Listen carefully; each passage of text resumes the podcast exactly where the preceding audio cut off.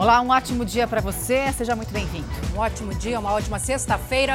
A Polícia Civil faz agora de manhã uma mega operação para localizar o segundo suspeito envolvido na morte do adolescente e apreender materiais que possam ajudar na investigação. E o Lucas Carvalho está acompanhando desde os primeiros momentos do dia. Onde estão os policiais agora, meu amigo? Já sabemos quem é esse homem, Lucas? Ótimo dia para vocês, Catelli, para quem acompanha o Fala Brasil. As equipes da Polícia Civil estão neste momento cumprindo pelo menos sete mandados de busca, apreensão e também de prisão em endereços que estão ligados ao sargento Adriano Fernandes de Campos, que está preso. Ele que já foi identificado por câmeras de segurança, apontado como um dos responsáveis pela morte de Guilherme, de 15 anos. Agora há pouco, as equipes da Polícia Civil deixaram a firma de contabilidade que presta serviço para a empresa de segurança que o sargento tem em Santo André, na região metropolitana de São Paulo. Agora há pouco também chegaram aqui na sede do DHPP, o Departamento de Homicídios e Proteção à Pessoa, na região central de São Paulo, alguns documentos, materiais que já foram apreendidos. Agora há pouco também, aqui em frente à sede do Palácio da Polícia Civil de São Paulo, uma grande mobilização de viaturas da Corregedoria da Polícia Militar, inclusive carros descaracterizados. A gente ainda não sabe se algum outro policial suspeito foi trazido para cá, mas essa operação acontece neste momento e o Fala Brasil segue acompanhando. Voltamos ao estúdio do Fala Brasil. Agora temos imagens que chegam direto do Rio de Janeiro, onde a polícia faz uma operação agora de manhã na comunidade da Serrinha. Os militares ocuparam a região e fazem buscas para tentar encontrar os suspeitos de matar o tenente da Polícia Militar, Cleiton da Costa. Ele dava apoio em uma ação nesta quinta-feira e foi atingido por criminosos. Olha, aconteceu de novo. A família de uma idosa que morreu no hospital de Salvador denuncia que o corpo foi trocado pelo de outra paciente. A gente tem mostrado muitos casos semelhantes aqui no Fala Brasil. Pois Roberto. é, um absurdo. Ela foi vítima né, da Covid-19. O erro só foi percebido quando o filho foi reconhecer o corpo da mãe. Imagina a situação. Estas flores que Isla carrega eram para ser colocadas no túmulo da tia dela, que deveria ser enterrada nesta quinta-feira. Railda Conceição Souza, de 75 anos, morreu aqui no Hospital da Mulher, após ficar 17 dias internada.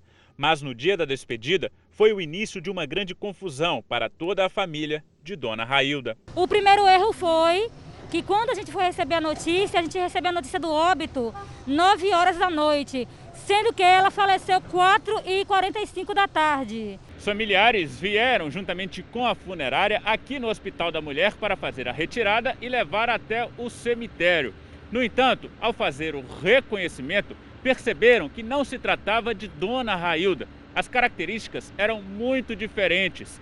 A direção do hospital reconheceu que houve um erro. O corpo de Dona Railda teria sido liberado no dia anterior para uma outra família, que inclusive já fez o sepultamento.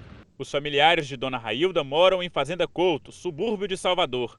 Todos já estavam no cemitério de plataforma para participar do velório e enterro, quando descobriram da confusão. A minha pergunta para o diretor foi essa: diretor, como é que pode o senhor deixar alguém né, levar uma pessoa que supostamente ela disse que é a mãe dela, né, só porque reconheceu a fisionomia, sendo que né, tem uma etiqueta muito grande dizendo o nome da pessoa e o documento que a gente tem que apresentar para poder fazer a liberação do corpo. Muita falta de respeito. O hospital é, da mulher informou que, a, que considera a troca inconcebível e lamenta o que aconteceu. Foi aberta uma investigação para apurar a responsabilidade dos profissionais envolvidos nesse absurdo aí. A China suspendeu a importação de carne suína da Alemanha. A empresa responsável pelo processamento das carnes registrou 400 casos de funcionários com coronavírus.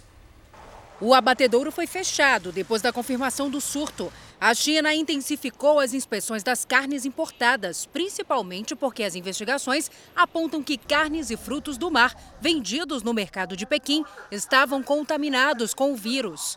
As autoridades confirmaram que essa nova onda da Covid-19 já foi controlada. Na Itália, um estudo indicou a circulação do vírus que provoca a Covid-19 em dezembro do ano passado no esgoto das cidades de Milão e Turim, dois meses antes do primeiro caso ser confirmado.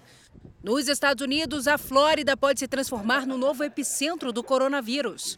Um estudo da Universidade da Pensilvânia mostrou que o número de pacientes no estado foi o que mais aumentou em todo o país. O movimento nas praias e a reabertura de serviços e atrações turísticas podem ter provocado esse crescimento. Na Califórnia, uma academia resolveu inovar para evitar a contaminação entre os alunos. Boxes de plástico foram instalados entre as pessoas. O professor circula entre os espaços enquanto os alunos se exercitam. A alternativa foi criada para liberar o uso de máscaras. E em Nova York, artistas encontraram uma forma de dar mais cor à cidade. Os painéis de madeira que cobrem as lojas viraram verdadeiros quadros urbanos. A idealizadora do projeto queria que os moradores sentissem mais alegria ao passar pelos lugares. O delegado da Coordenadoria de Recursos Especiais do Rio de Janeiro deixou o cargo por causa das investigações sobre a morte do João Pedro há um mês. Em depoimento, ele disse que o delegado que investiga o caso estava na operação que acabou com a morte do adolescente. No próximo dia 23, o garoto completaria 15 anos. E para a gente assim, vai ser uma data muito triste, porque ele estava muito ansioso já, porque ele completaria 15 anos. João Pedro foi baleado na casa da tia dele, na comunidade do Salgueiro, em São Gonçalo, região metropolitana do Rio. Depois de atingido, o garoto foi transportado por um helicóptero da Polícia Civil. A família ficou 17 horas sem ter nenhuma informação. Eu, particularmente, eu sei o que aconteceu. Que a polícia entrou ali e matou o meu filho. Não tinha, não tinha bandido não ali dentro, não tinha troca de tiro. Os policiais civis que participaram da ação prestaram depoimento. Também foram ouvidos os pilotos da aeronave, o bombeiro socorrista e duas testemunhas.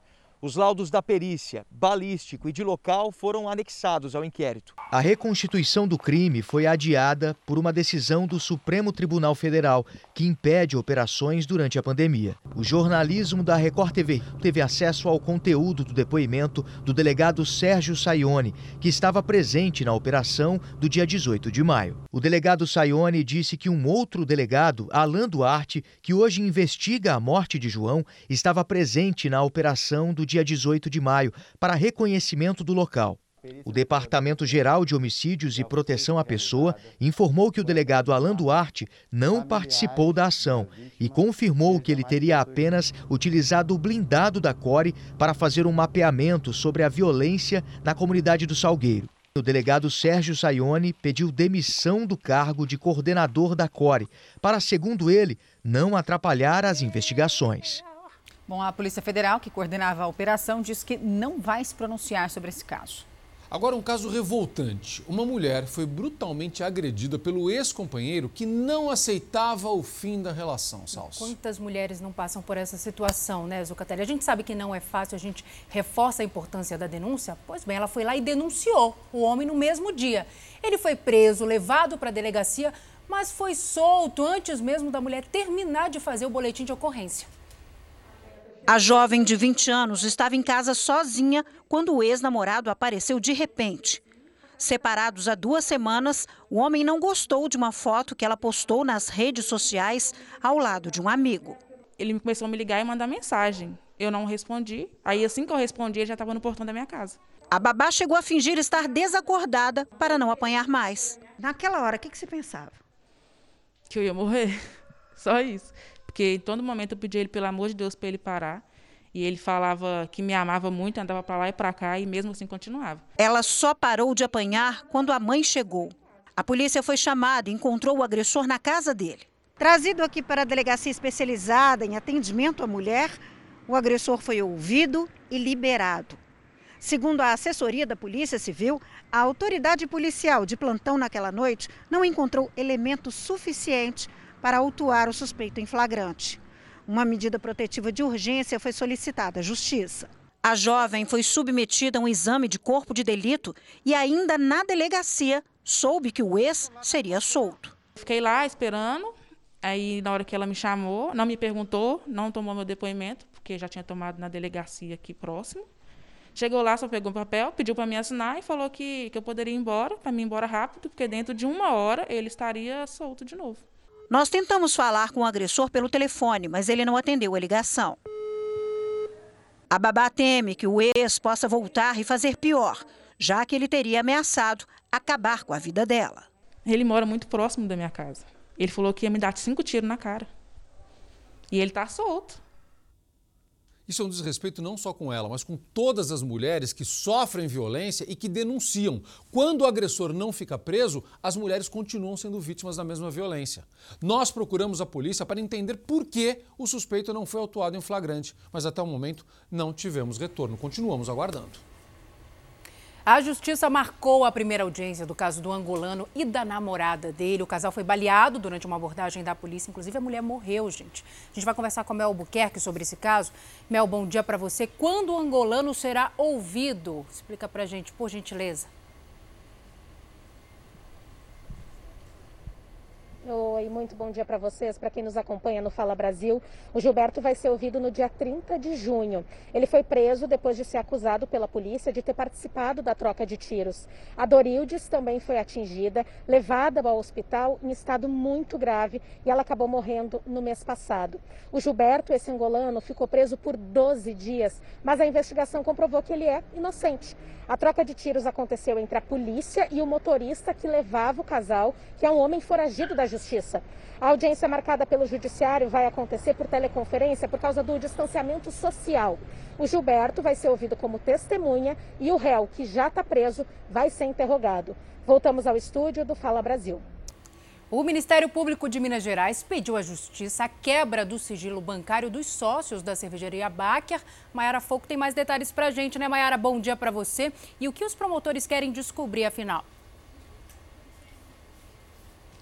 Oi, Salsi, bom dia para você, um ótimo dia a todos. A Justiça quer saber se os empresários realizaram transações bancárias para esconder patrimônio e, assim, alegar que não tem condições de bancar o tratamento das vítimas. Na semana passada, a Polícia Civil indiciou 11 pessoas por crimes como homicídio, lesão corporal e contaminação por produto alimentício. Oito pessoas morreram e 21 sobreviveram à intoxicação. A Baker negou as suposições dos promotores e declarou agora que vai aguardar as investigações. Voltamos ao estúdio do Fala Brasil. O Senado aprovou um projeto que suspende o pagamento de empréstimo consignado para aposentados e pensionistas. A gente conversa agora direto de Brasília com Yuri Ascar. Yuri, bom dia para você. Agora, durante quanto tempo hein, o pagamento pode ser interrompido? Bom dia, Roberto. O projeto prevê a suspensão por quatro meses e também beneficia servidores públicos. Agora vai ser analisado pela Câmara. E os deputados já aprovaram a suspensão dos pagamentos do FIES, o Programa de Financiamento Estudantil. Vão ser beneficiados os estudantes em dia com as prestações e também aqueles que estejam com parcelas em atraso por até seis meses. Essa suspensão vale até o fim do ano. E o texto segue agora para a sanção do presidente Jair Bolsonaro. Os últimos números do Ministério da Saúde apontam que o Brasil tem 978.142 casos de Covid-19, com 47.748 mortes. Foram 1.238 mortes nas últimas 24 horas. E ainda de acordo com o boletim do Ministério da Saúde, 482.102 pacientes já estão curados. O secretário de Vigilância em Saúde, Arnaldo Correia de Medeiros, disse que o Brasil pode ter chegado ao pico dos casos de coronavírus. Voltamos aos estúdios do Fala Brasil. Bom, e no primeiro jogo oficial no Brasil, depois da paralisação por causa da pandemia, o Flamengo venceu o Bangu. É, o Maracanã estava vazio, Roberto, e o que chamou a atenção foram as medidas de segurança adotadas para o jogo, válido pelo Campeonato Carioca. Chuteiras, meião e máscara. Assim, os jogadores entraram em campo para o primeiro jogo do futebol brasileiro após a paralisação dos campeonatos por causa da Covid-19. Mas antes da bola rolar, foi preciso obedecer às restrições e os protocolos de higienização. 24 horas antes da partida, o estádio foi higienizado.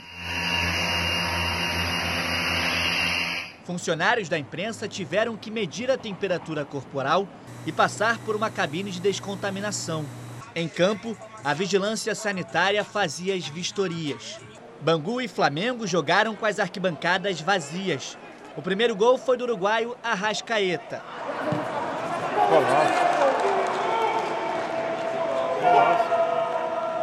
Na comemoração, nada de abraços. No segundo tempo, Bruno Henrique ampliou e Pedro Rocha fechou o placar. E o Flamengo venceu a partida por 3 a 0.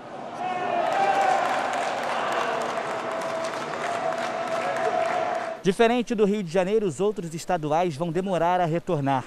Em Minas Gerais e Santa Catarina, a previsão é de que os jogos voltem em julho, mesmo mês em que os clubes de São Paulo voltam a treinar, mas ainda sem data definida dos jogos. Muitas famílias carentes estão precisando de apoio nesse momento de crise por causa do coronavírus e a campanha SOS Famílias do Sertão está levando ajuda às famílias mais afetadas pela pandemia no Nordeste do Brasil. Já tem muita gente colaborando. Se você ainda não contribuiu, aponte seu celular para o QR Code que está aí ó, na sua tela. Você também pode entrar no site sosfamiliasdosertão.org. Participe, faça a sua doação e ajude a quem realmente precisa notícia muito rara em um dos países mais pacíficos do mundo. A polícia faz buscas para encontrar o responsável por atirar em dois policiais na Nova Zelândia. Um desses policiais morreu, o outro está internado em estado grave. Uma terceira pessoa foi atropelada pelo suspeito que fugiu em alta velocidade. Os policiais faziam uma blitz de trânsito na cidade de Auckland, que tem mais de um milhão de habitantes e é conhecida pela segurança. Na Nova Zelândia, os policiais costumam andar desarmados e os crimes com armas de fogo são raros. Bom, e a grande procura pelos termômetros a laser, né, Zucatelli, que medem a temperatura sem o contato, fez o preço disparar. Para você ter uma ideia, antes ele custava em torno de 100 reais e agora já passou dos 500. Está em falta, além de tudo, ainda está em falta. Além de ser caro do preço ter subido, está difícil de encontrar. Tem gente que até desistiu da compra por causa do preço. O Fala Brasil procurou especialistas para saber se esse tipo de termômetro, Roberto, é tão eficaz quanto aqueles tradicionais que a gente costuma usar em casa. É tudo bem rápido e sem nenhum tipo de contato. Só apontar o aparelho para a testa da pessoa e em questão de segundos está lá a temperatura, uma medida que já faz parte da rotina em alguns estabelecimentos, a entrada não é permitida sem esse processo. O termômetro usado é a laser. Ele tem uma lente para focar a energia infravermelha e convertê-la em sinal elétrico. É muito usado para aferir a temperatura de superfícies, objetos e pessoas. Indicado para situações em que os termômetros convencionais não podem ser utilizados, como nesse momento de pandemia. É uma medida importante porque ela permite de forma mais rápida aferir a temperatura. O termômetro infravermelho não oferece a temperatura com 100% de precisão, tanto que não é validado para fins médicos pelo Inmetro. Mas, de acordo com especialistas, o uso do aparelho, principalmente em ambientes comerciais, é eficiente, pois funciona como uma espécie de barreira no combate à transmissão do novo coronavírus. 80% das vezes dá 35,6 e a temperatura humana geralmente é mais do que 36. Então, assim, ele marca um pouquinho para baixo, mas ele tende a pegar quem tiver com mais febre. Não é para ser usado no hospital, é uma forma de aumentar um pouco a segurança é, na circulação das pessoas no comércio. Mas a popularização do termômetro a laser fez a procura e o valor dispararem. A média de preço antes da pandemia era de até 100 reais por aparelho mas agora passou dos 500 reais. Marcos é gerente comercial desta farmácia na capital paulista. Ele diz que o estoque está vazio e que foi difícil encontrar um aparelho para garantir a segurança do estabelecimento. Nós pesquisamos em lojas físicas, sites, a gente conseguiu comprar de uma distribuidora de produtos hospitalares lá no estado do Paraná e demorou cinco dias para chegar aqui em São Paulo. Uma unidade apenas, que era o que eles tinham em estoque. Alain foi um dos consumidores que correu para as farmácias em busca de um termômetro infravermelho, mas ele acabou desistindo. As lojas que eu encontrei, o preço está muito alto. 560, 540. Mas o infectologista não recomenda o uso desses termômetros para uso particular. Um termômetro normal, convencional, é o mais adequado para avaliar a temperatura e você pode usar de uma pessoa para outra, como é feito dentro dos hospitais, sem nenhum risco de transmissão é, de coronavírus se uma pessoa estiver infectada para outra. Olha, com esse cenário de pandemia, a quantidade de voos já está bem reduzida, né? Além disso, as companhias aéreas estão mudando radicalmente os hábitos para proteger passageiros e funcionários durante os voos. É, mas tem que mudar. Normas de higiene e segurança vão ficar bem mais rigorosas, justamente para conter a transmissão do coronavírus.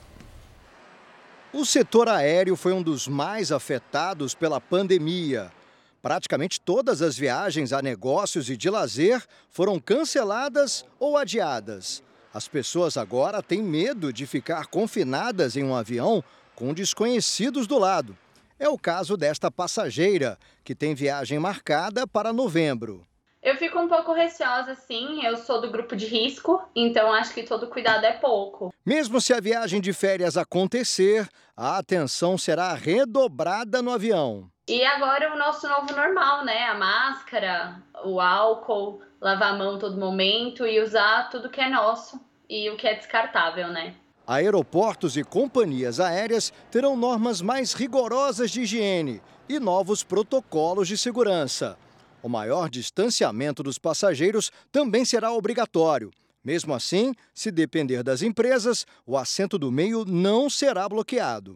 A organização internacional ela não recomenda o bloqueio do assento do meio, mas ela recomenda sim a utilização de máscaras, a higienização diferenciada das aeronaves, e isso foi seguido, de certa maneira, nessa nota técnica da Anvisa aqui no Brasil, que, por exemplo, estabelece alguns procedimentos para limpeza das áreas que têm maior contato manual com, com os passageiros. Em alguns países, como os Estados Unidos, até o serviço de bordo está sofrendo restrições. Duas companhias aéreas americanas ah, anunciaram a suspensão dos serviços de bebidas alcoólicas a bordo. Isso para diminuir ao máximo o contato da tripulação com o passageiro. Entre os itens oferecidos para os passageiros serão incluídos uma máscara de proteção, álcool em gel e lenço desinfetante. As empresas garantem que respirar o ar dentro de uma aeronave é seguro. Existe um sistema de circulação e um filtro, que é o chamado filtro EPA, que cuida da limpeza das partículas e do ar que circula nas aeronaves, de tal modo que a cada aproximadamente três minutos, todo o ar dentro de uma aeronave ele é substituído. A própria limpeza dos aviões entre os voos será mais demorada e aperfeiçoada. Junto com o recolhimento dos objetos, será obrigatória a pulverização de toda a parte interna das aeronaves com produtos desinfetantes. Aqui no Aeroporto Internacional de Guarulhos, em São Paulo, foi instalado um sistema que mede a temperatura de todas as pessoas que passam por aqui e embarcam no Terminal 2. Essa câmera térmica é capaz de medir com precisão a temperatura de até 5 mil pessoas em apenas 30 minutos, utilizando uma tecnologia inédita no Brasil. Se alguém estiver com temperatura acima dos 37,8 graus, será encaminhado para o posto de saúde do aeroporto Além disso, um corrimão que emite raios ultravioleta vai fazer a higiene das mãos dos passageiros de um jeito prático e sem risco. Ótimo fim de semana para vocês. Até segunda. Até segunda. Tchau. E amanhã, das 7 da manhã ao meio-dia, tem mais um Fala Brasil especial com as últimas notícias sobre a pandemia, incluindo a participação de especialistas, claro, ao vivo, para você tirar todas as suas dúvidas. Aproveite. Então envie sua pergunta pelas nossas redes sociais ou pelo WhatsApp. O nosso número é 11 779 7777. É nesse sábado, portanto, a partir das 7 da manhã.